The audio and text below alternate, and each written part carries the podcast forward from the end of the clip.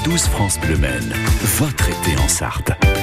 9h52, chaque jour de l'été, on vous propose de retrouver l'association Maine Science pour 3 minutes d'explication sur les inventions ou les phénomènes que nous croisons régulièrement. Et ce matin, on va parler avec Maëva et Bérénice Bélanger d'un objet désuet pour certains, mais qui reste d'actualité, surtout l'été, l'appareil photo. Selfie, panorama, boomerang, hein, aujourd'hui, la photographie est omniprésente.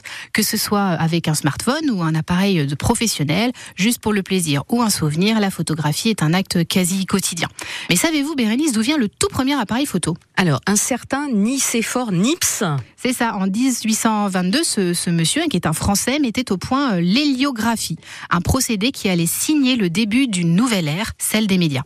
Considéré comme un des pionniers de l'art photographique, il pourra ensuite compter sur l'aide de son ami de longue date et artiste, Louis Daguerre, pour faire évoluer la photographie. Alors, lorsque Nicéphore euh, crée euh, l'oliographie, il utilise des plaques d'étain recouvertes de bitume de Judée placées dans une boîte noire. Une révolution à l'époque, hein, mais qui est loin d'être parfaite. Le temps de pause dure une journée et le résultat est un peu flou. Euh, après son décès en 1833, Louis Daguerre reprend ses travaux afin d'améliorer le procédé euh, d'héliographie. Le daguerréotype voit le jour en 1839 après une dizaine d'années de recherche. Et comment est-ce qu'il fonctionnait ce premier appareil photo? Alors le principe du daguerréotype était d'utiliser une plaque de cuivre avec une face recouverte de nitrate d'argent légèrement polie, exposée à des vapeurs d'iode pour former l'iodure d'argent. On insérait cette plaque dans l'appareil, on ouvrait l'objectif et on exposait la plaque à la lumière du sujet.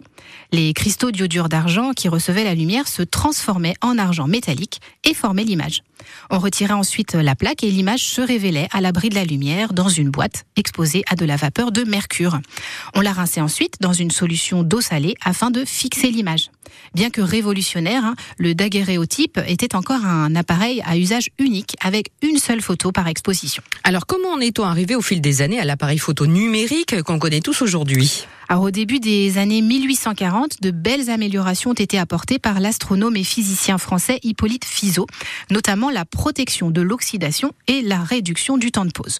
En 1841, euh, William Henry Fox Talbot invente le premier calotype, ou le principe du négatif positif, qui permettra plusieurs tirages et deviendra la base de la photographie moderne. Euh, dans les années 1860, c'est Thomas Sutton qui crée la photo couleur, grâce à l'ajout de filtres bleus, verts et rouges à du noir et blanc. L'appareil photo argentique, euh, pellicule avec euh, possibilité de tirage, est conçu un peu avant 1900 par George Eastman. Quant au premier modèle numérique, il verra le jour en décembre 1975 dans les laboratoires de l'entreprise Kodak par l'ingénieur américain Steven Sesson.